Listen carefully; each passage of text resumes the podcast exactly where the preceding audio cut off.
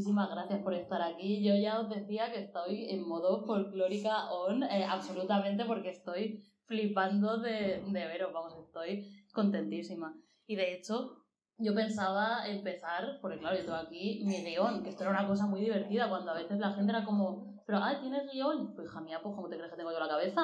Si me salieran a mí todas esas cosas de repente, si yo tuviera la cabeza tan buena que no hacía falta ni que trabajara, seguro que me las apañaría de otra manera, pero tengo guion, lo tengo aquí delante, pero es que os veo ahí tan bonitos que digo que no voy a empezar con esto, voy a empezar diciéndoles de verdad que, que muchísimas gracias, que, que yo estoy alucinando con, con muchas de las cosas que me están pasando últimamente y todo viene por, por el podcast y por supuesto no había tenido, no, no hubiera tenido, igual no ha sido muy buena idea empezar con el verbo antes, antes de que vinierais.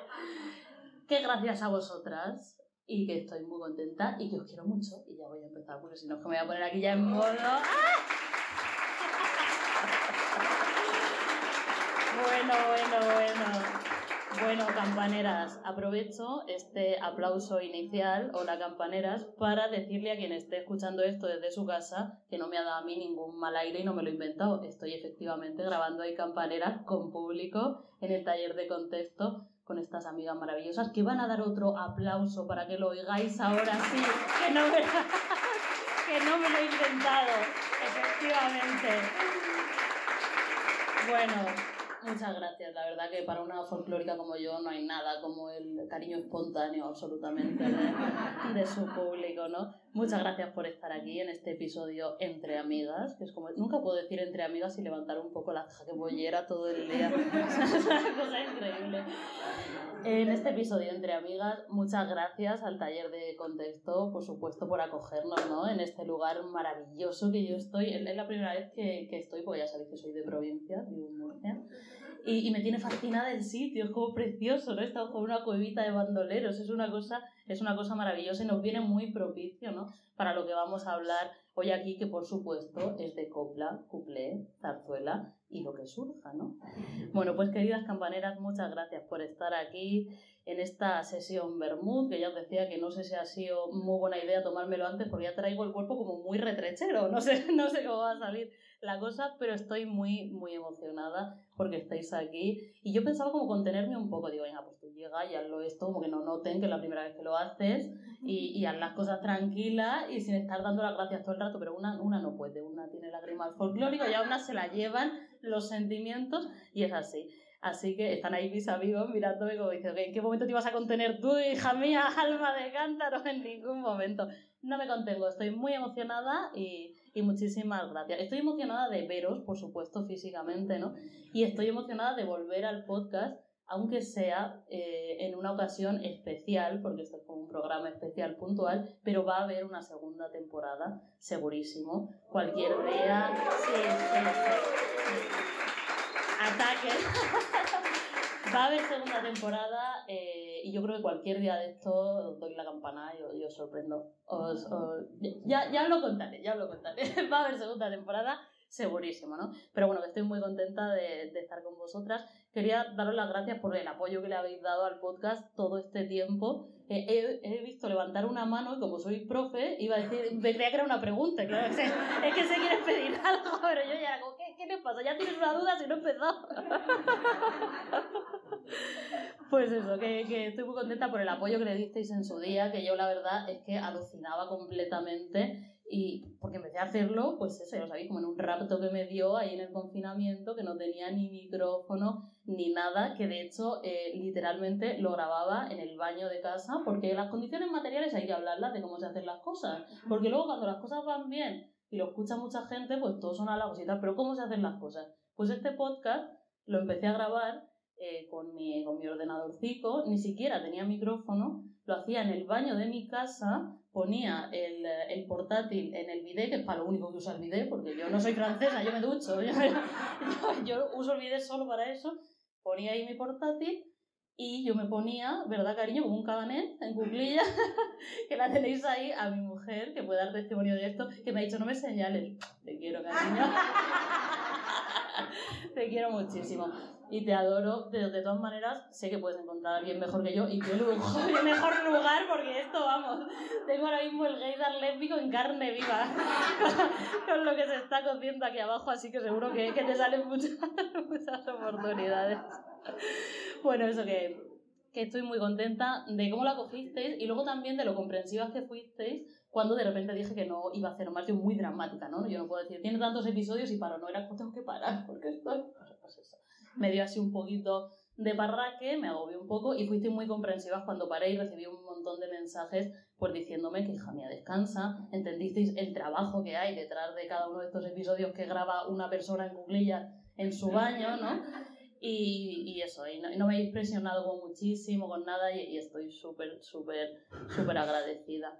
Y eso, tuve que dejarlo primero porque ya era muchísimo trabajo y es cierto que, que llegaba un momento en el, que me, me, costaba llevarlo adelante, pero también porque me surgió otro proyecto increíble eh, a colación del podcast, ¿no? que es como pues empezó a, a despegar la cosa. Y si me seguís en, en, redes sociales, pues seguramente lo hayáis, lo hayáis uh, oído, ¿no? porque lo he contado ya. He estado escribiendo un libro. Es la primera vez que lo digo así como... Y me suena como rarísimo todavía, ¿no? He estado escribiendo eh, el libro de Hay campaneras, se va a llamar así. Hay campaneras, esto es primicia total. Hay campaneras, canciones para seguir adelante. Va a salir en unos meses, yo estoy de los nervios ya. O sea, yo llevo histérica, eh, cariño, ¿desde cuándo estoy histérica? Desde mayo. Y tengo muchísimas ganas de que, de que lo leáis. Va parte del, del podcast, ¿no? Eh, pero también por eso dejé de hacerlo una temporada porque quería escribir un libro que, que, dijo que mereciera la pena, ¿no? Que para, que para quienes habéis escuchado y habéis disfrutado del podcast, ¿no? Y habéis, y habéis hecho este camino conmigo, pues os llevara a nuevos sitios, ¿no? Entonces en el libro ya vais a ver que tengo muchísimas ganas de, de, que, de que ya lo podáis leer, aunque estoy, estoy muy nerviosa con ese tema, pero bueno, seguro que voy a, voy a empezar a ir a terapia, también lo conté, porque yo lo cuento todo, entonces seguro que lo voy a llevar fenomenal. Eh, entonces en el libro pues parto de muchas de las cosas de las que hablo en el podcast, pero por supuesto las amplío muchísimo más. Ya sabéis que soy una rata de biblioteca vocacional y me he hecho ahí pues muchísimo trabajo de archivo. Y luego también, pues eh, sí que me meto en jardines en los que en el podcast no me he metido demasiado. Por ejemplo, hablo del tema de la españolidad, que es, eh, como sabéis, pues un jardín complicado, pero que al final, si estás hablando del tipo de, eh, de música de la que yo hablo, pues es difícil no meter, aunque sea una patica en, en la parra esta de, de, la españolidad, ¿no? Y en el libro lo he hecho. también he hablado pues, de poderío femenino en la copla, el cuplé y la zarzuela, como sabéis que hago siempre eh, y de otras cuestiones de, de, amor tóxico, de representación LGTB, que es algo que en el podcast eh, he hablado, pero no demasiado, y en el, en el libro hay un capítulo dedicado a ello, de clase social, porque una también es pesada con el eje de la clase social, porque una es bollera, una es mujer, pero una también es pobre. Entonces, como las cosas se son a la vez todas, pues hay que ser pesada en todos y cada uno de los flancos de la vida. Y yo eso, la verdad que lo hago estupendamente. Entonces, en el libro también vais a, vais a encontrar eso. Y nada, que tengo, tengo muchísimas ganas de que salga. Estará en unos meses, lo publico con Penguin y estoy, estoy muy nerviosa. Hola, me llamo Lidia y estoy muy nerviosa como Vicenta cuando, cuando llamaba, ¿no? Pero bueno, la verdad que ha sido, ha sido un proceso muy guay. Aunque he tenido. Mi mujer ahora me vuelve a mirar como diciendo, hija mía, pues si te han dado 70 ataques, te están diciendo ahora que ha sido un proceso estupendo. Bueno, creo que ha merecido la pena. Espero que lo disfrutéis cuando, cuando vosotras lo leáis os empezaba diciendo que, que, alucino, y es que alucino de verdad, porque hay algo en mí como que no acaba de creerse esta movida, ¿no? Es como no me creo que algo que empecé de esa manera eh, tan absolutamente pues de la nada, ¿no? Y, sin ningún tipo de objetivo, pues esté ahora delante de, de vosotras eh, en este sitio maravilloso, que vaya a sacar un libro dentro de nada y que esté haciendo tantas cosas, pues hija mía, yo estoy, estoy contenta pero estoy sobre todo, sobre todo alucinando, ¿no? Pero bueno, espero que, que disfrutéis todas, eh, todas estas cosas, ¿no? Muchísimas, muchísimas gracias a todas. Como sabéis, eh, yo soy una de las pocas personas, os decía que soy pesada con todos los ejes de opresión y con todas las cosas, pero es que soy pesada en general, en la vida. O sea, no, eso no es, una, no es por activismo, es, es, es un defecto de carácter, ¿no? Entonces, de hecho, me parece, estoy bastante segura, de que soy una de las pocas personas lo suficientemente pesadas como para tener un podcast sola. O sea, la gente normalmente, por lo menos son dos, ¿sabes? O sea, por lo menos se ríen, eh, se comentan las cosas. Eh, ella no, ella no aprende, como decía Lole León, ella no es profesora como otra, yo sola. Entonces, en ese sentido, pues ha sido un camino pues, pues un poquito solitario, pero tampoco he estado sola completamente, ¿no? Eh, aunque he transitado este, este, este, camino, no de espinas, porque también tiene sus rosas, pero el camino de, de hacerlo sola, el camino de las cuclillas y el video, como decía, y todo esto, pues hija mía, tiene sus arribas y sus abajos. Y como te decía, pues estaba sola, pero nunca estaba sola del todo. Primero porque estabais vosotras al otro lado, queridas amigas. Y, y, es cierto que es que esto suena súper estúpido, ¿no? Y yo cuando se lo oigo a otra gente digo, pero tú eres tonta, las influencers os quiero mucho, pero que los vas a querer si ellos están en su casa y con la tuya, tú qué sabes, pero es que os quiero de verdad. es, una cosa, es una cosa muy, muy absurda, pero hija más absurdo que la vida, eh, nada, ¿no?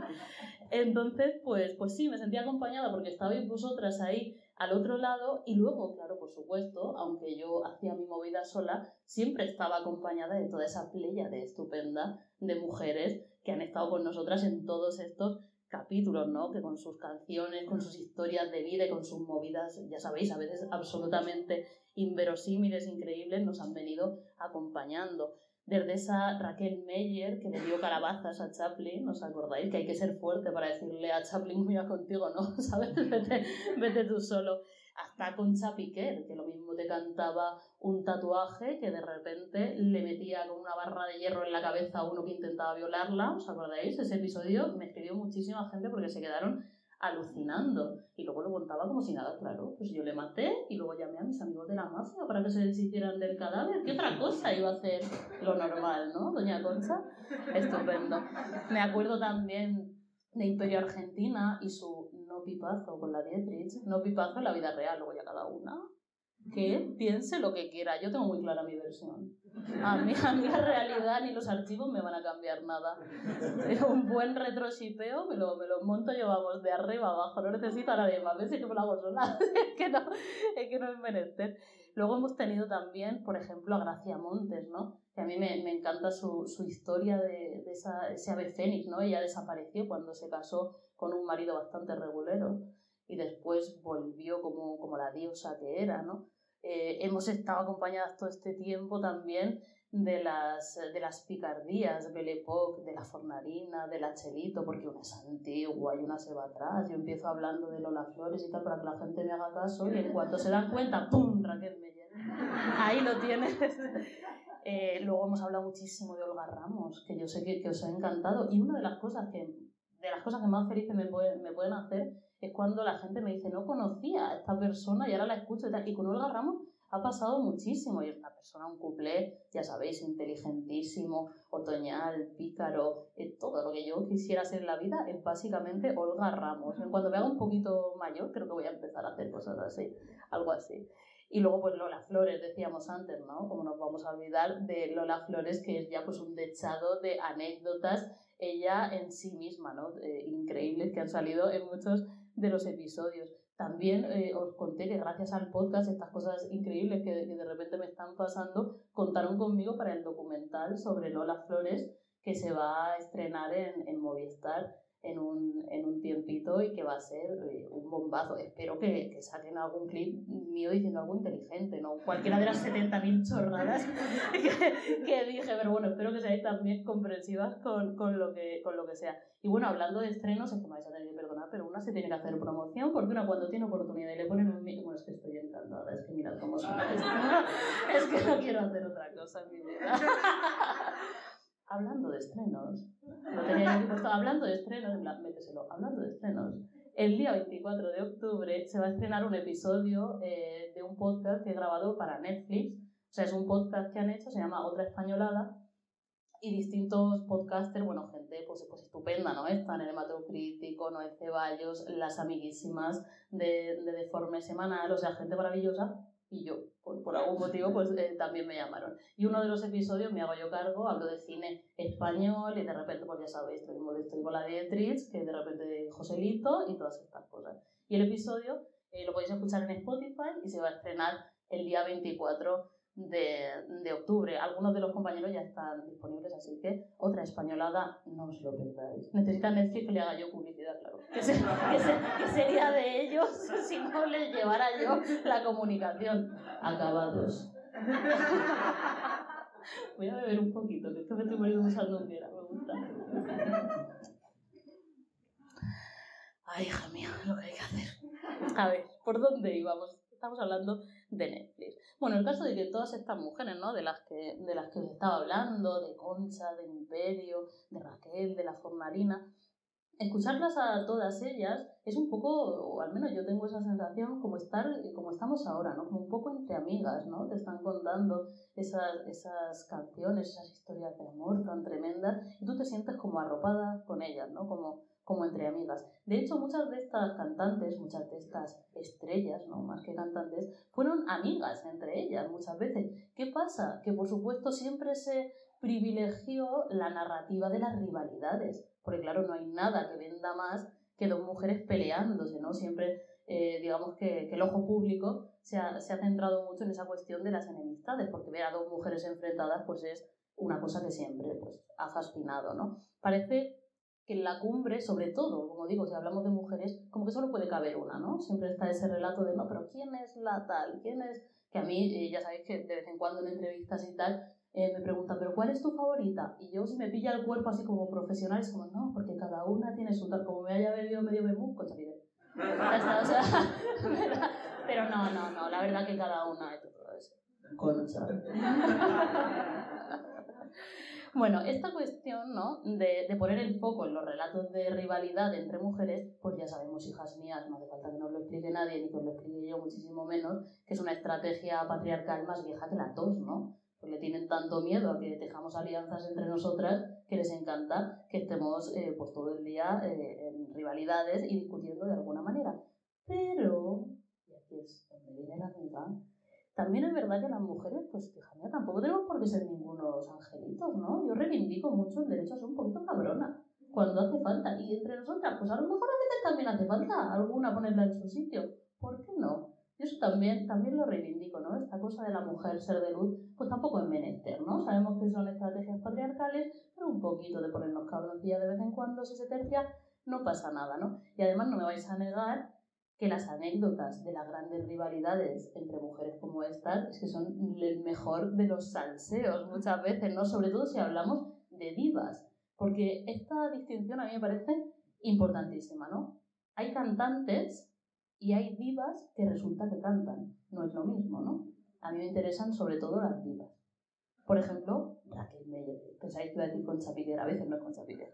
algunas veces no. Por ejemplo, Raquel Meyer era de este segundo tipo de persona, ¿no? Una diva eh, a todos los niveles, bueno, que cantaba, ¿no? Entre otras cosas que hacía. Ella tenía un carácter, vamos a decir, que muy asertivo, muy asertivo. Tenía una mala hostia increíble.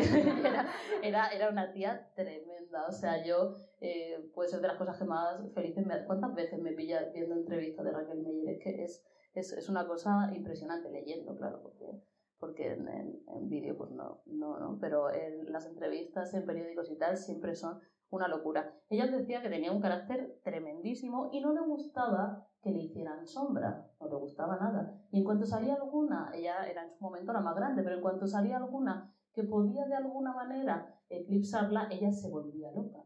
Y esto pasó en los años 20 cuando salió Merceditas Seros, que era otra cantante también de esa época, también aragonesa, por cierto, como la Meyer, que cantaba muy bien y que cantaba una canción que seguro que conocéis, aunque Merceditas ahora creo que, que está un tanto más olvidada, pero en su momento era muy famosa. Cantaba esta canción que a mí me gusta mucho, que siempre la canta mi madre, de ¿Dónde se mete la chica del 17?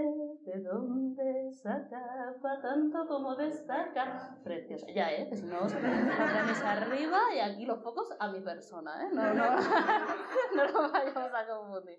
Pues Merceditas llegó arrasando, la verdad, tenía mucho éxito, era un poquito más joven que Raquel y Raquel estaba eh, incendiada con eso, ¿no? Muestra de lo mal que llevaba esto de que le quitaran un poquito de protagonismo es cómo se refería a Merceditas Seros. Es que Raquel Meyer era tremenda. Yo siempre que veo esto de en Drag Race, lo de los roast, esto, ¿no? Esta cosa de insultarse, esa especie de, bueno, una pelea de gallos pero con maricones, siempre pienso que Raquel Meyer sería la que mejor lo haría cuando Merceditas Seros eh, tenía un montón de éxito, ella cuando le preguntaban por ella, pero en entrevistas y en todas partes, decía, ¿a quién te refieres? ¿A mierdecita serás?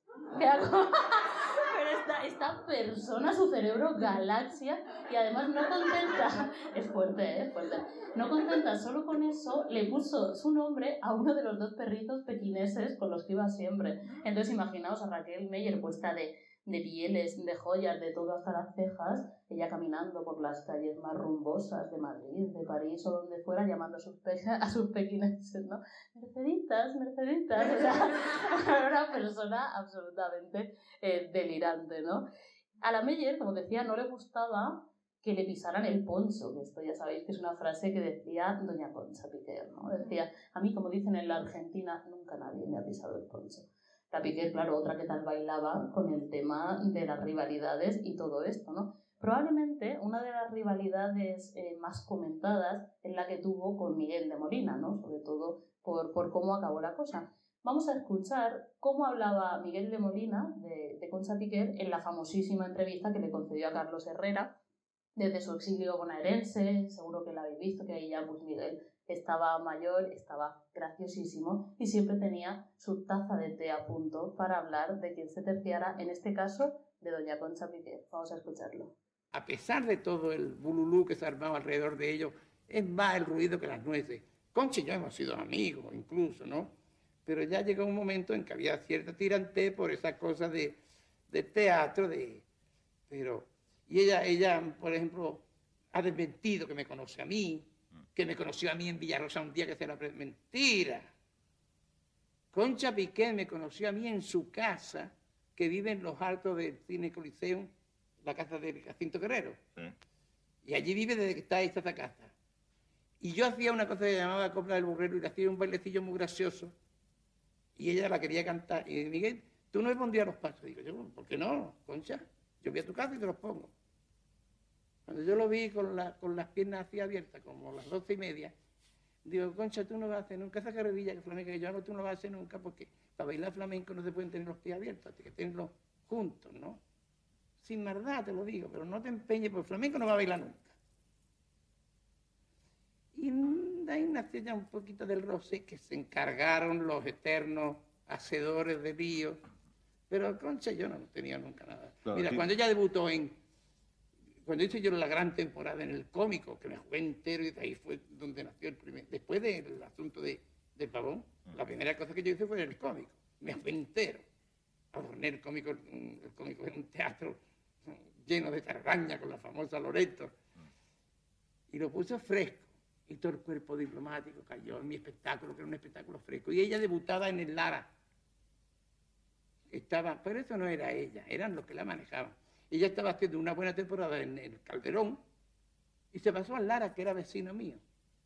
Y yo le mandé una flor el día de su debut. Y ella me mandó, no me olvidaré, un, cacharro de, cerámica con, con, nazareno así dibujado alrededor y lleno de jacintos.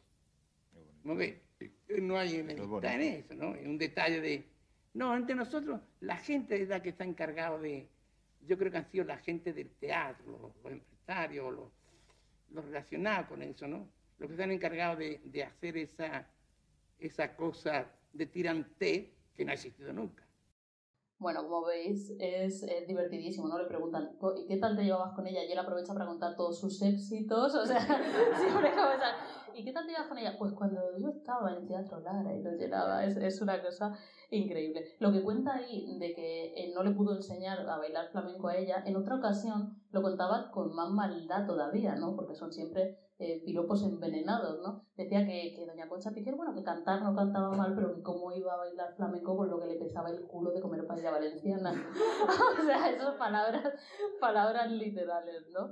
O sea, como veis, bueno, en realidad alguna espuntada, con mucha gracia, un poquito de malicia, por supuesto, ¿no? Pero tampoco una rivalidad loquísima y en el fondo es cierto que sí que, que sí que habían sido hasta amigos. Sin embargo, la leyenda de su rivalidad fue tremenda, incluso seguramente lo hayáis oído alguna vez, hubo mucha gente que pensó durante mucho tiempo que Concha Piquer había estado detrás de la paliza aquella tremenda que le dieron a Miguel de Molina, que habían movido hilos para su exilio, eso es absolutamente falso. Y lo desmintió el propio Miguel cuando ya tenía como 90 años, ¿no? Justamente eh, en su memoria y a colación de esta entrevista. Y cuando se enteró Concha Piquer, dijo a buenas horas mangas verdes, ahora que tenemos los dos ya el permiso del sepulturero. Este tipo de, este tipo de siempre pienso, las folclóricas siempre tenían frases tremendas para todo, yo nunca tengo esas cosas lapidarias.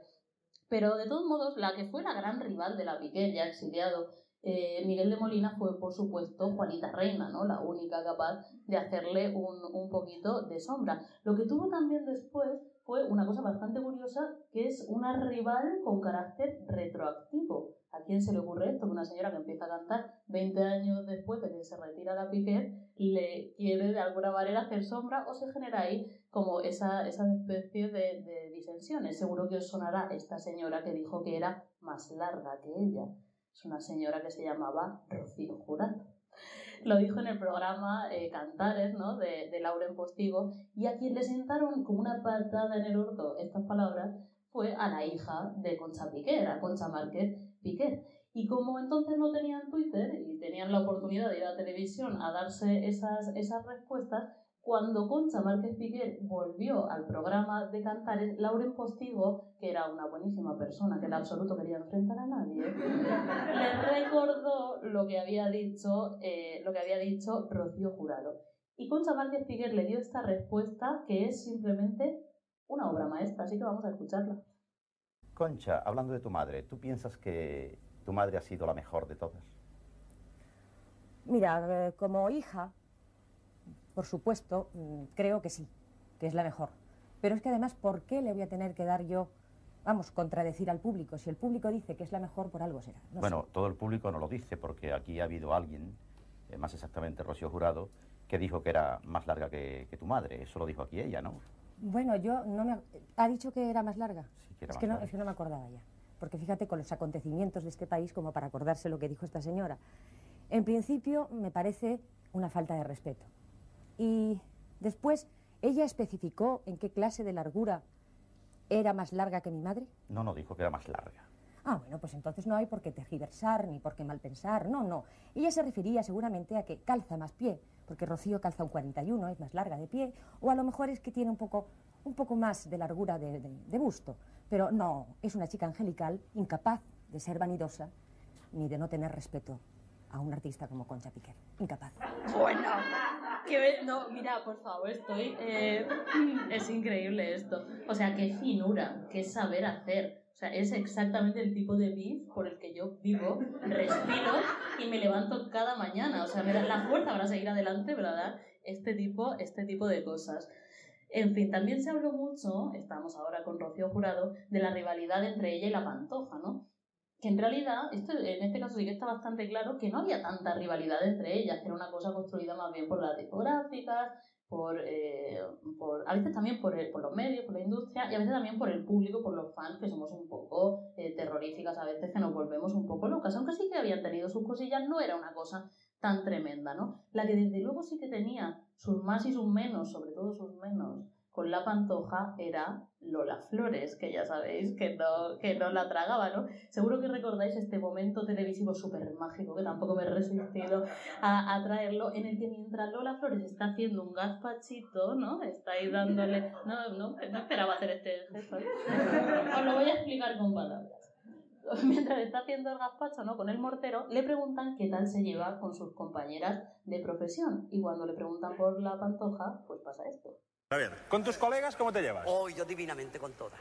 Divinamente. Con Rocío Jurado me llevo que quita sentido. Con María Jiménez, con Macié, con Maritrini. Ay, yo me llevo bien con todo el mundo. ¿Y con la pantoja? ¿También? Bueno, también. Lo que pasa. Un chile.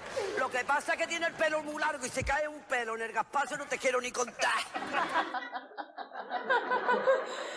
Eh, no estamos ante la finura de Concha Márquez Piqué, estamos ante la gracia y la brillantez de Lola Flores, que no es que no es moco de pavo, tampoco, ¿no? Pero por supuesto, no solo de enemistades vivían las folclóricas, ¿no? Ni muchísimo menos. De hecho, la misma Lola Flores nos regaló el que yo creo que es el momento más absolutamente mítico de la exaltación de la amistad folclórica definitiva, ¿no? Que por supuesto tiene que ser necesariamente hiperbólica y sabéis de sobra que lo que quiero que escuchéis ahora mismo es esto. La eternidad voy a sentir como todos los dioses me están jaleando para quererte más, porque tú eres la más diosa de todas.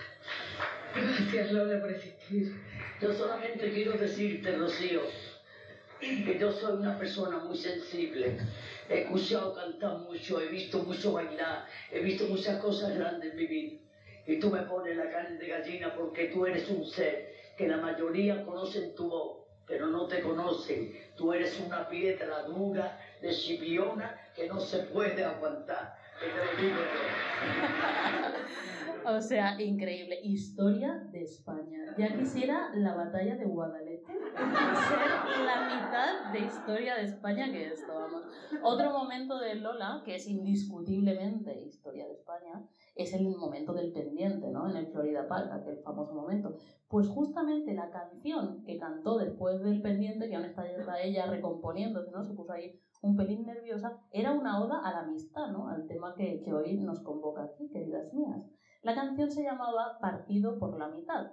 En este tema de Manuel Jiménez, nuestra jerezana favorita, proponía, que esto es una idea pues absolutamente peregrina y maravillosa, formar un partido político para presentarse a las, a las elecciones. Claro, España estaba bastante excitada con el tema de la democracia en los años 70, ¿no? Eh, y ella proponía formar un partido político formado por sus amigas, que por supuesto eran pues las folclóricas y toda la gente con la que ella se codeaba, nombraba a todos sus amigos. Vamos a escuchar la versión de estudio en la que le acompaña la guitarra a su marido, Antonio González, partido por la mitad.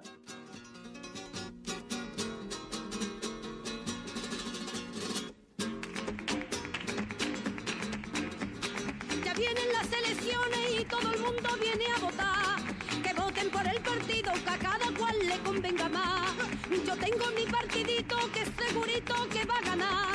Y ya todos pido que voten por el partido por la mitad. ¡Ay, que viva! ¡Ay, que viva ya el partido! ¡Ay, por la mitad! Pero que viva y viva, que viva ya el partido! ¡Ay, por la mitad! Yo quiero que el cordobés sea presidente o gobernador y manden a Valderrama para Lisboa de embajador. Yo quiero a Manuel Santana y en un buen. Y quiero que Antonio Ordóñez sea director de gobernación. ¡Ay, que viva! ¡Ay, que viva ya el partido! ¡Ay, por la mitad! Pero que viva y viva, que viva ya el partido! ¡Ay, por la mitad! Yo quiero que en el gobierno le den un puesto y a Marisol y salgan representantes Carmen Sevilla con Alterón. Que voten por Lola Flores para ocupar la gobernación y Antonio con su guitarra ponga alegría en la reunión. ¡Ay, que viva! Partido! ¡Ay, por la mitad! Pero que viva y viva, que viva ya el partido! ¡Ay, por la mitad! Quiero de representante a Maruja Díaz y Rocío Ducar y nombren Antonio Gade, teniente alcalde de la ciudad. Las rico Juanita Reina, Di Estefano y la Mistral. Por Rosario y por Antonio, por todos ellos deben votar. ¡Ay, que viva! ¡Ay, que viva ya el partido! ¡Ay, por la mitad! Pero que viva y viva ya el partido! ¡Ay, por la mitad! Pero que viva y viva, que viva ya el partido! ¡Ay, por la mitad! Bueno, menudo plantel eh, político, ¿no? No sé, no sé si mejoraría o empeoraría, empeoraría la situación, ¿no? Pero bueno, en, en definitiva, como veis, eh, cuenta pues eh, a quién pondría ella en los distintos eh, puestos eh, de gobierno, ¿no? De hecho menciona eh, tantas veces, está como tan presente la- cuestión de la amistad en la canción que aunque se titula El partido por la mitad, muchas veces se conoce como el partido de la amistad, claro, también es por, por el acento, ¿no? De, de Lola Flores, ¿no? Que no que a veces se, puede, se puede confundir. Y de hecho, si la buscáis en YouTube, la vais a encontrar con ese título, ¿no? El, el partido por la amistad. Con ese título, precisamente, la versionó Kika Lorace y Santín Greco. No sé si, si la habéis visto, vamos a recordarlo porque es una cosa fascinante, ¿no? Y justamente lo que ellas hicieron fue coger esta misma idea, ¿no? De formar un partido político con todas las mamarrachas de tus amigas, con la diferencia de que ahora en vez de ser pues, las mamarrachas de las folclóricas, son las mamarrachas de las drags y también hay como eh, referentes eh, trans por, por todas conocidas, ¿no? Y la verdad que este, esta versión pues nos recuerda ese idilio que sabemos ha vivido la copla y aledaños, ¿no? Y géneros relacionados con ella, con el colectivo LGTB, que ya sabéis que es una historia de amor. Bueno, no os voy a preguntar, bueno, no sé si es legal cuántas personas de aquí son heterosexuales, pero con suerte habrá una o dos. Asumo, ¿no? Entonces, esta canción nos recuerda esto. Vamos a escuchar a quienes meterían en su partido Kika Lorace y Santín Greco, porque es fuerte. Yo quiero a la veneno como ministra de Educación en el gobierno de portavoz para no pagar Hacienda la camellona en inspección.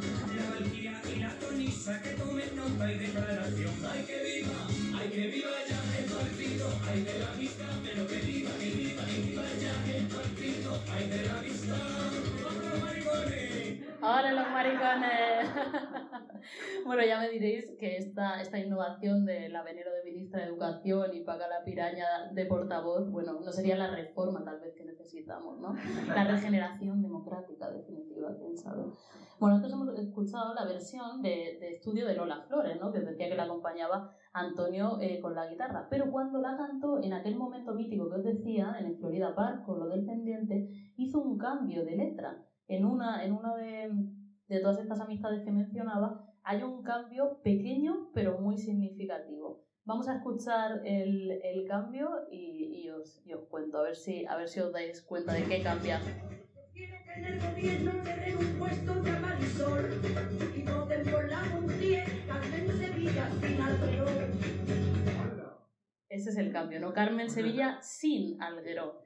Eh, y además el sin lo dice con una rabia ¿no? y con una fuerza de no te menes. Y ese sin alguero pues está lleno precisamente de amistad, de lo que estamos hablando hoy, de la amistad que la unía a Carmen Sevilla, a la que Alguero pues había tratado regular. ¿no? Habían tenido un, un matrimonio que, que acabó pues, de mala manera, se casaron además en una boda que si veis fotos y tal, parecía una boda real casi en la Basílica del Pilar, una cosa eh, increíble. Y por supuesto, es inevitable escuchar este sinalguero, este cambio de la letra, sin pensar en toda la cantidad de amiga, date cuenta, que le tuvo que decir Lola Flores a Carmen Sevilla y a Augusto, que se quedó luego cantando la letra por culo. Pero muy, muy, es muy talentoso Alguero, esa es la verdad. De hecho, además de ser el marido de Carmen Sevilla, fue el autor de algunas de sus canciones más, eh, más conocidas y más estupendas, como este delicioso Cariño Trianero que vamos a escuchar, que cantó Carmen en la película Camino del Rocío, que dirigió Rafael Gil en los 60, en el 66, eh, en una escena, bueno, que es hipnótica, ya la canta enfundada en un, en un vestido de faralae rojo, así cortito, y Arturito Fernández la mira embelesado y la verdad que no es para menos, ya me jode a mí tener la misma sensualidad y la misma orientación que Arturo Fernández, pero una, una ha nacido como ha nacido, no voy a pedir perdón. Lo que sí que vamos a hacer es escuchar Cariño Trianero por Carmen Sevilla.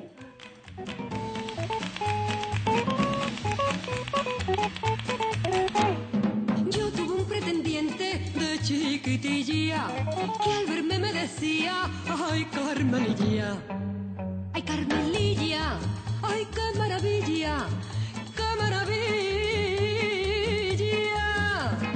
Eres lo más bonito que hay en Sevilla, con la pluma de una gallina y la tinta de un calamar. Tú me escribes por las esquinas que estás sufriendo Ay, mira, mira, mira lo mucho que te quiero. Ay, mira, mira, mira, cariño trianero. Mira, mira, mira lo mucho que te quiero. Ay, mira, mira, mira, cariño trianero. Yo tuve un pretendiente un mes seguido y a las cuatro semanas en el rocío. En el rocío, ay, fue novio mío, fue novio mío. Y desgracia por suerte ya es mi marido. Por suerte no fue. No fue, no fue por suerte. Les, les, fue, les fue bastante, bastante regular. Se separaron a la altura de 1974 y después, cuando ya se pudo, formalizaron el, el divorcio, ¿no? Y vamos, que es lo que recordaba eh, Lola Flores pues, en ese cambio de letra que os comentaba. Pero la amistad entre ellas no era cosa de cuatro días, ni muchísimo menos. Habían sido amigas y habían compartido muchos momentos eh, juntas, casi casi desde los inicios de, la, de las carreras eh, de ambas. Por ejemplo, pasaron largas temporadas trabajando juntas en México, que por supuesto era una experiencia que las unió mucho, ¿no? Imaginaos estar ellas, ellas allí, pues eh, en un país que no conocían en principio y tal. Ellas hicieron las dos lo que se llama, eh, se ha dado en llamar españolada ranchera, ¿no? Que era este género de películas en las que juntaban pues el mundo mariachi con el mundo de la copla para conseguir recaudar en todos los países, ¿no? Eh, con, una sola, con una sola película. Una de las más grandes estrellas de México, de hecho, eh, Cantinflas, Mario Moreno, se enamoró perdidamente de Carmen Sevilla, que claro, que Carmen Sevilla era, era, era, era guapísima esta mujer. A mí me hacía mucha gracia, yo tenía una foto de ella en, en mi habitación no, la tenía en el salón porque siempre he sido una persona muy invasiva y es como si, si, si, vas a ser compañero mío de piso pues te tienes que hacer a la idea de que va a haber una foto de Carmen Sevilla en el salón, te guste o no te guste. Y tenía en ese momento, era como de la época del balcón de la luna o así, que ahora luego hablaremos de la película, es decir, estaba pues en el, punto álgido de, de su belleza física. Y tenía un compañero de piso en ese momento islandés y me dice el, el muchacho, ¿quién es esa tía? Está buenísima. Joder, pues la verdad que, claro que la veo guapísima, pero como que Carmen Sevilla para nosotros, para mi generación, es como un poco una abuela comunal, ¿no? Es como, no digas eso de Carmen, no, no sé, es que como raro, Carmen está con Hugo y con su cosa de Carmen la dejan. Pero no la vamos a dejar, vamos, vamos, a, vamos a continuar con ella. Bueno, pues allí eh, Cantinflas se prendó eh, absolutamente de ella y le quiso regalar un anillo de brillantes, una cosa loquísima, pero ahí estaba Lola Flores para decirle, no lo cojas no lo cojas porque tú eres mocita y así eso te va, porque velaba por su pureza, ¿no? Y, y ellas pues se sostenían y se apoyaban eh, continuamente. En las memorias de Lola Flores, en las que le escribió Tico Medina, que si no lo habéis leído, hacerlo porque son eh, una absoluta eh, maravilla, Lola Flores recordaba precisamente esta etapa en México y cómo se apoyaban todas las anécdotas, por ejemplo, esto de Cantinflas, pero también contaba cómo Carmen Sevilla de vez en cuando se escapaba de sus aposentos que tenían en el hotel y se iba con la gente de Lola Flores para comerse un buen potaje y unas buenas papas con bacalao a escondidas. ¿Por qué Carmen Sevilla hacía esto a escondidas? Porque Carmen Sevilla era mm, como servidora de hueso ancho, aunque ella se contuviera más que servidora. Precisamente en muchos de los contratos que tenía le estaba registrada una cláusula específica por la que no podía subir de peso. Así que ella vivió toda su vida jodidísima con ese tema. Esto ya sabemos qué pasa, pero me parece interesante siempre recordar eh, qué hay detrás de esa belleza que de alguna manera consumimos, ¿no? Entonces ella en cuanto podía se escapaba y se iba ahí con, con toda la gente de las flores a comer, a comer papas eh, con, eh, con, bacalao, como os decía, a, a escondidas, ¿no? Por, para evitar pues esas esa hipervigilancia sobre su cuerpo. Ella llegó a decir alguna vez, yo recuerdo en, en, alguna, en alguna entrevista que le preguntaron, como una pregunta así como emocional, ¿no? Como cuando los entrevistadores te miran a los ojos y te dicen, eh, ¿qué es lo que más te ha hecho llorar en tu vida? Y tú piensas que va a decir, pues, pues he miedo al fracaso, no sé qué. Cuando se murió mi padre, ella dijo, el hambre. y no era por pobreza, era por contrato. Fuerte, fuerte, fuerte. Pues cuando Carmen Sevilla volvió a la televisión, ya como una señora mayor, después de haberse casado con Vicente Patuel, que sabéis que estaban retirados en el campo con las ovejitas, pues claro, cuando se retiró al campo con las ovejitas y ya no hubo cláusulas, pues su cuerpo cambió. Y cuando volvió a la televisión, la criticaron muchísimo por esto, pero muchísimo, muchísimo. ¿Y quién salió a defenderla? Pues su amiga, como que siempre. tiene mucha envidia Carmen Sevilla. Ah, sí, desde luego. Sí, y la ponen de vieja, la ponen de gorda, la ponen de lo que le dan la gana. Y no saben que yo hace muchos años que conozco a Carmen Sevilla. Y Carmen Sevilla, retirada, no retirada, ha tenido siempre una luz especial. Es verdad. Lo que haga Carmen Sevilla le interesa Y a la además gente. es muy buena gente, muy buena compañera, porque conmigo se portó cuando fuimos juntas a México y a Buenos Aires, conmigo se portó, bueno, como si fuera una segunda madre de bien, mucho, en fin, mucho mejor se portó conmigo que muchas, muchas, que Muchas, no miento, que están otras. más apegadas a mí que no se portan así. Porque a mí, a mí cuando yo fui con ella no me conocía nadie en América. porque era el principio de mi Claro, la carrera. conocían a ella. Claro, la conocían a ella y le hacían una entrevista a ella y decía ella, no, no, primero házela a ella, que son detalles que otras no tienen, que están siempre pendientes a ver quién cierra, a ver quién abre. Las equivocaciones, lo que tú quieras, que está gordita, Sí, pero ella pero- tiene una cara muy mona. Y Y sobre ha todo, sido muy guapa. Y sobre todo que tiene una luz que a la gente lo que hable o lo que diga le cae Sí, súper bien. buena gente también. Como veis, siempre las amigas ahí defendiendo y apoyando. He tenido que cortar esto porque luego se les va la olla criticando de repente a otras, porque esto también veis, es como, voy a defender a mi amiga, pero por y no como otras, que otras no son así. Y luego se les va la olla, eh, era Lolita, claro, era con su hija con, con quien estaba hablando, criticando a las que se ponen eh, eh, y tal, y empiezan con la flores como amabilidad diciendo que ya los cholitos le gustan para comérselo, no para Bueno, y eso ya, pues hija, no me, no me quedaba tan sororo y he dicho, pues corta antes. En fin, además de ser súper buenas amigas, Lola Flores y Carmen Sevilla eran, eh, junto con Paquita Rico, las tres joyas de la corona de Suevia Films, que era la productora de Cesario González, que eran pues, pues, quien estaba controlando el cine español eh, de la época. Eh, las llamaban, de hecho tenían un nombre colectivo, ¿no? Lo decía Terence Mois en Suspiros de España, las solían llamar las Ozú o las Mi Arma, ¿no? Tenían como ese apodo que iban las tres, pues como, como cuando Beyoncé estaba con otras dos, que no me acuerdo ahora del nombre, ¿cómo era? ¿Las? Las Destiny Child. Bueno, que soy tan cañí que digo, voy a hacer una Lidia, haz una referencia a pop de no sé qué chica, no te sale. Quédate, quédate con lo tuyo. Pues eso, iban las tres juntitas siempre y eran una bomba absoluta. Logró Cesario González juntarlas en una película, que era la que os decía antes, El Balcón de la Luna, en 1966, que la dirigió Luis Sablaski, y que, eh, por supuesto, una de las cuestiones que más, con las que más tuvieron que lidiar para hacer esta película era eh, con evitar las rivalidades entre ellas. Y para esto es muy famoso, si habéis visto el cartel, que pusieron los nombres de ellas en aspa, cruzados para que ninguno estuviera por encima de los otros, en los tiempos estaban absolutamente medidos, los tiempos que estaban en pantalla y todo esto. En la película, ellas representan a tres aspirantes a estrellas, aunque en la vida real, por supuesto, ya lo eran, ¿no? Y estas aspirantes a estrellas a ratos compiten en el tablao y compiten en el amor también, pero al final acaban siendo muy buenas amigas, que era un poco lo que les pasaba a ellas en, en la, vida, en la vida real, ¿no? Vamos a escuchar un fragmento de, de una de las canciones que cantan en la película las tres juntas, cantan, cantan solo dos, creo recordar. Ay, qué calor, que es maravilloso y al final hacen ellas mismas una reflexión sobre, sobre la amistad. Vamos a escucharla. Pero es el momento de empezar. Solo me falta presentarles a Cora Benamejí, Charo Ríos y Pilar Moreno. Las tres con un corazón que no les cabe en el pecho. Ya se impacientan. Niñas, a escena.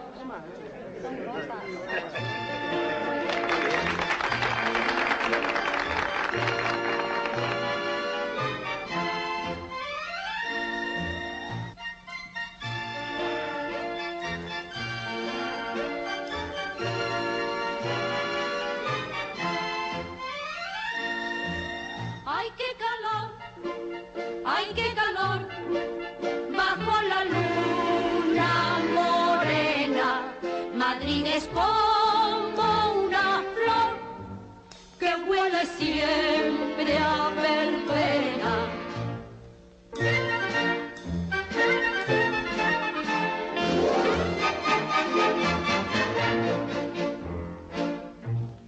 Al ver a los cipeles dicen que diosa y a mí cuando camino anda la osa, la gracia de Madrid se vuelve todo sal al ver a una chulapa con vestido de percal.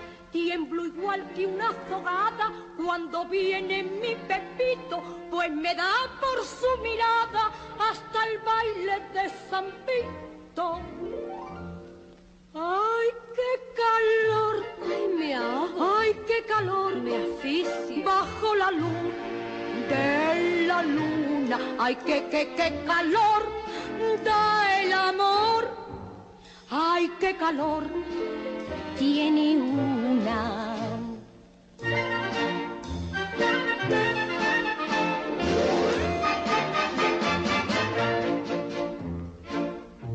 Mi novio sí se buto, es fontanero y aunque es bastante bruto, yo le prefiero a tanto figurín que gasta ondulación y nunca sabe una si es caballa o si es gastón. No me gusta el señorito y prefiero así de puto, aunque no haga el pobrecito ni la O con un canuto. ¡Ay, qué calor! ¡Ay, ay, ay! ¡Ay, qué calor! Suspiro. Con abanico y pañuelo. ¡Ay, qué calor! Da el amor. ¡Ay, estoy de amor hasta el pelo!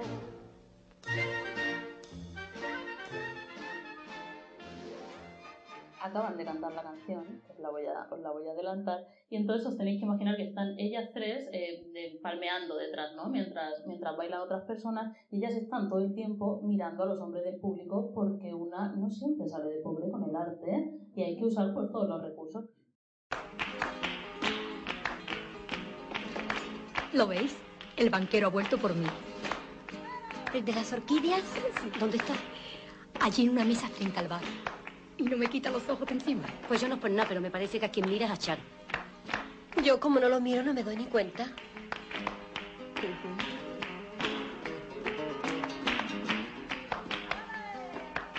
¿Le ha sonreído? Estás loca, que poco me conoce. Para nosotras las andaluzas una amiga es sagrada. Eso es. Aunque Lola dice esto de para nosotros las andaluzas una amiga es sagrada, pues eh, ya sabemos que esos más y esos menos siempre están. Pero en la película la verdad que al final es un poco un canto a la amistad, como os digo, que en realidad pasaba en la vida real. Estas folclóricas, además de despellejarse un poquito, siempre se sostuvieron, os decía, ¿no? Por ejemplo, Imperio Argentina eh, estuvo, actuó en una gala benéfica por Miguel de Molina cuando él estaba exiliado, cuando Estrellita Castro estaba que ya no le hacía caso a nadie, que estaba súper mayor, la única que iba a verla era Paquita Rico, y como estas, pues eh, muchísimas historias, ¿no? A mí una amistad que me pirra, que me vuelve loca, que como os decía antes, es que me hace levantarme por la mañana, es que esto es verdad, igual no estoy bien, igual debería pedir ayuda, es la que tenían Sarita Montiel y Marujita Díaz, ¿no? Eh, Sarita siempre, eh, Marujita siempre le decía, Sara, tú siempre más, tú siempre más, de todo, ¿no? Fuera de lo que fuera, de la que estuvieran hablando. Y Saritísima, por supuesto, sonreía desde la cumbre, ¿qué iba a hacer, no? A mí el momento álgido de su amistad, igual que lo de Lola Flores y Rocío Jurado era aquella piedra dura, el momento álgido de la amistad de estas dos pedazos de mujeres me parece el show que montaron cuando fueron ya mayorcitas a ¿Dónde estás corazón? ¿Os acordáis de aquello? ¿Cómo fue aquello? Aquello fue una cosa eh, fuerte, se plantearon allí, se plantaron allí para resolver sus supuestas desavenencias. Así empezaba la cosa, fuerte, fortísimo. Sara Montiel y Marujita Díaz no terminan de enterrar su hacha de guerra. Si hace unos meses hacían las paces públicamente, ahora parece que su reconciliación fue solo de cara a la galería. Marujita afirmó en nuestro programa que el matrimonio de Sara y Tony había sido un montaje que la actriz había urdido para recobrar protagonismo y que precisamente por esa razón ella no fue invitada a esa boda. Cuando le preguntan, y tanto como tú quieres a Maru, y Maru, que es como mi hermana, ¿por qué no la invitaste? Y dice ella, se me olvidaría. Ni corta ni perezosa, declaró que el novio del artista, Giancarlo Viola, intentó en su día conquistarla utilizando como arma de seducción el insulto a Sara. Marujita aprovechó además para mandar a su rival un claro mensaje. Como persona, dejas mucho que desear, Pero tú no y te tú habías lo reconciliado sabes. con Sara. Sara, que se defendió diciendo que Marujita siempre quiso ser como ella, se mostró afectada por estas palabras. Me duele, he hablado siempre de ella agradeciéndole lo que hizo por mi madre. Solo hoy averiguaremos quién gana este duelo de titanes o si este encuentro es el inicio de una nueva amistad. ¿no? Parece que va, va a salir la mujer esta de las investigaciones de la sexta. Bueno, lo que el programa eh, planteaba en principio como una especie de duelo de titanes acabó siendo, ya lo sabéis, un mamarracheo absoluto en el que era completamente evidente que lo que les pasaba era que querían sanear un poquito las cuentas eh, en el prime time, ¿no? Qué mejor cosa que fingir, performar que has discutido con tu amiga, ver allí y contarlo, ¿no? Y de hecho se partían la caja, pero desde el minuto eh, cero, pero por supuesto la gente estaba encantada. Es que vamos a oír cómo empieza el duelo. Sara Montiel, bienvenida. Gracias. ¿Qué es lo que más te ha dolido de todo lo que ha dicho Marujita, no solo hoy, sino en las últimas semanas y en los últimos meses? A mí todo. ¿Pero algo en especial? Sara? Todo. Ya está cantinfla, ya no... Por ejemplo, te ha dicho que eres una mentirosa compulsiva. Qué raro. ¿Te parece extraño? Hombre, porque tenemos que mentir de vez en cuando.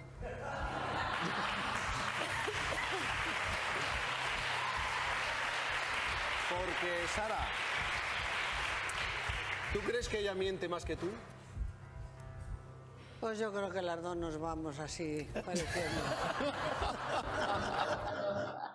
Y, por supuesto los periodistas se meaban, ¿no? O sea, que, que otra cosa, que otra cosa iban a hacer, o sea, era, era una cosa absolutamente eh, delirante. De todas maneras, esta cuestión de que ellas performaran, claro, a mí me parece un golpe maestro, ¿no? Porque estaban eh, utilizando un tropo del patriarcado y burlándose de él para ellas sacar pues sus, sus dineros, ¿no? A mí me parecen unas referencias absolutas, ¿no?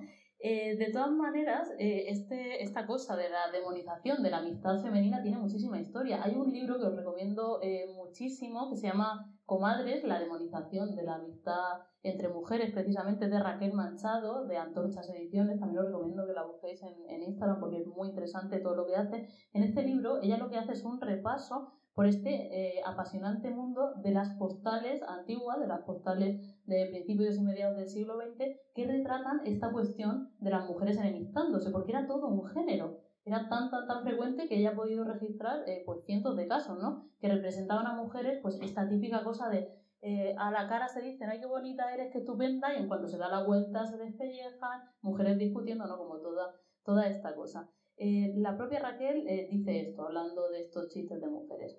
Dice, los chistes de mujeres hablando entre ellas propagan la idea de que los hombres conversan y las mujeres chismorrean, traman maldades, despellejan o simplemente pierden el valioso tiempo que deberían invertir en atender lo importante, mientras comadrean no están a lo que están. Nos hablan del espacio de poder y el de la impotencia, el de la no importancia, de lo mezquinas y risibles que resultan en una sociedad patriarcal las mujeres y sus cosas, sus cositas, que la mujer es una loba para otra mujer, que la amistad entre mujeres, si es que llega a darse, siempre será sospechosa. Todo esto, que representaban las postales que circulaban, como decía, a principios y mediados del siglo XX, como verdaderos memes, ¿no? dice la propia Raquel Manchado, lo encontramos también en multitud de canciones y películas, ¿no? Es, es un motivo que se repite una y otra vez en mucha de la cultura que consumimos.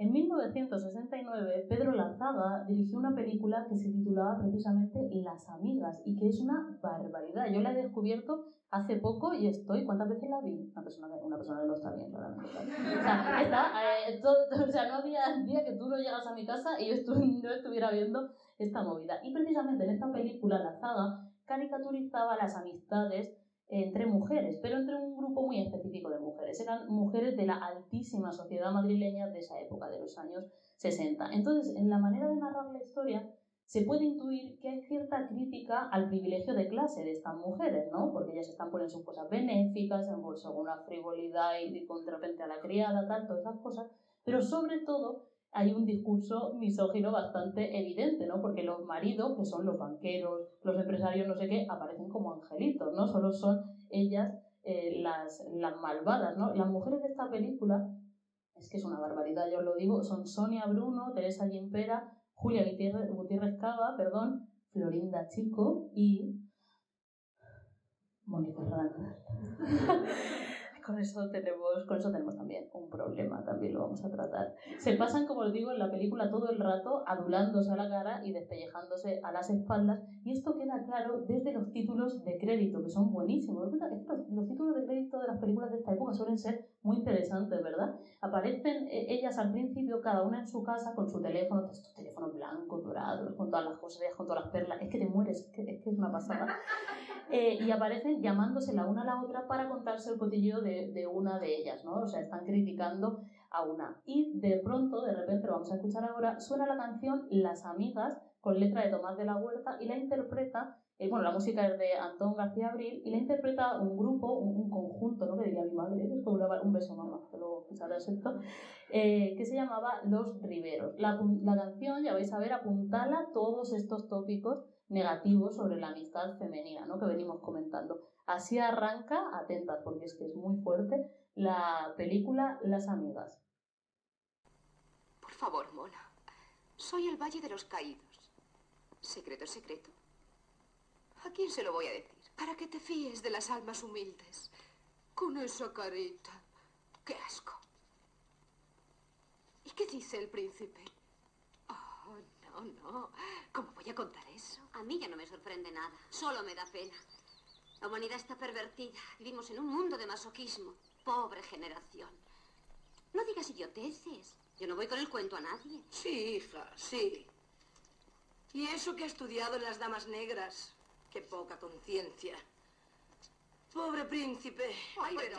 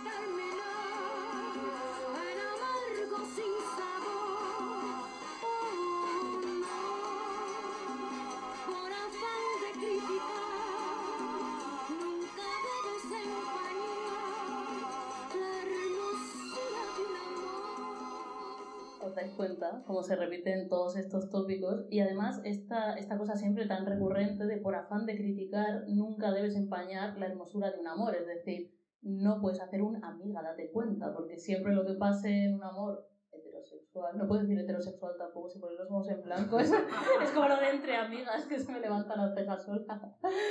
Eh, por supuesto, una relación heterosexual pues nunca tiene que ser puesta en cuestión y por eso no hay que escuchar a las amigas que como todo el mundo sabe nunca tienen razón cuando te dicen por ahí no, por ahí no, Lidia por ahí no y Lidia va. Ahora no, ahora todo bien. Pero hay, hay un pasado, hay un pasado.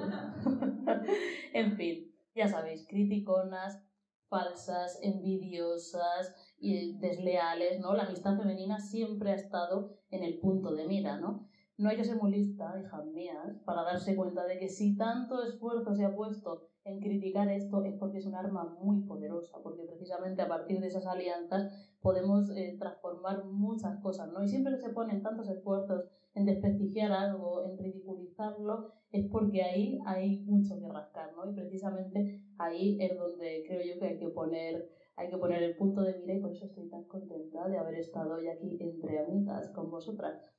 Amigas, ya sabéis que hay de muchos tipos, ¿no? Esta por la que siempre te consuela, la que siempre te hace reír aunque tú estés en la mismísima mierda, la que te dice por ahí no y tú vas porque eres imbécil, pero tampoco es culpa tuya, porque a lo mejor, pues las cosas son complicadas. Amigas hay de muchos tipos. No sorprenderá demasiado saber que yo soy el tipo de amiga que en cuanto se bebe un vermú, y este no es el primero, pues se arranca un poquito a cantar. Así que si me arranco con mis amigas eh, normalmente, como no me voy a arrancar aquí con mis campaneras presentes para despedirnos. Porque has pintado tus ojeras la flor del lirio real, porque te has puesto de cera, ay campanera, porque será. Mira que tú el que no sabe cuál es la llave de la verdad. Dicen que no eres buena y a la azucena te pudieras comparar. Y era corona de gloria, tú aquel revuelo del desvelo por amores. Cuando al saber a tu historia, tapo con velo tú aquel cielo de colores. Ay,